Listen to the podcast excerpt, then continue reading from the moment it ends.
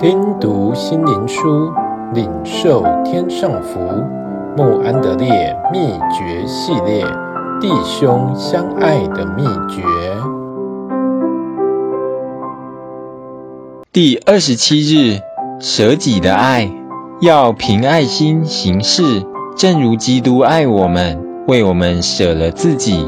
以弗所书五章二节，爱是最大的幸福之源。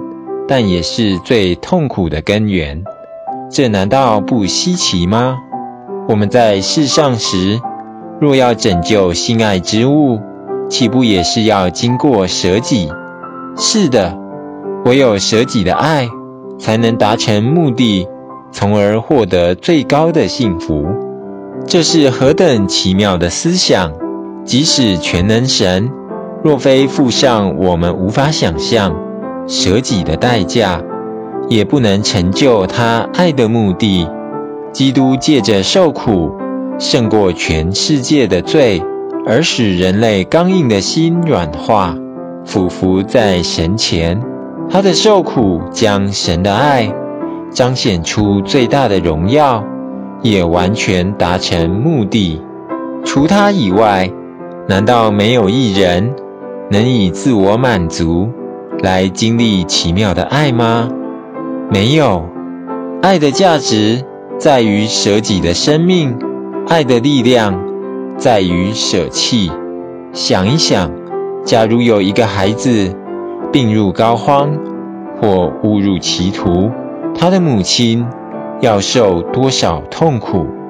爱让他有力量，在任何情况下都能忍耐，同时，有人为他舍己而全心工作或代祷，岂不也要经历苦难，也就是流泪、痛心，并拼命地代祷？但爱能克服这些苦难。哦，基督徒啊，你真的渴望知道基督丰盛的爱吗？完全降服在他的恩典之下，让自己像一条水圳，透过爱。达到目的，以受苦和代祷的爱心对待周围的人，在基督爱的团契里，乐于为人代祷，让这种生活成为主要的目标。这样，你终将明白这爱的生命是什么。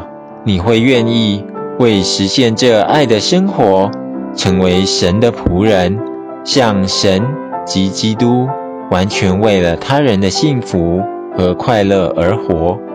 哦，灵魂啊，常在这奇妙的真理上，在基督的爱里有真正的交通，不保留的降服，在领人归主的事上完全荣耀神。因为凡住在爱里的，就住在神里面，神也住在他里面。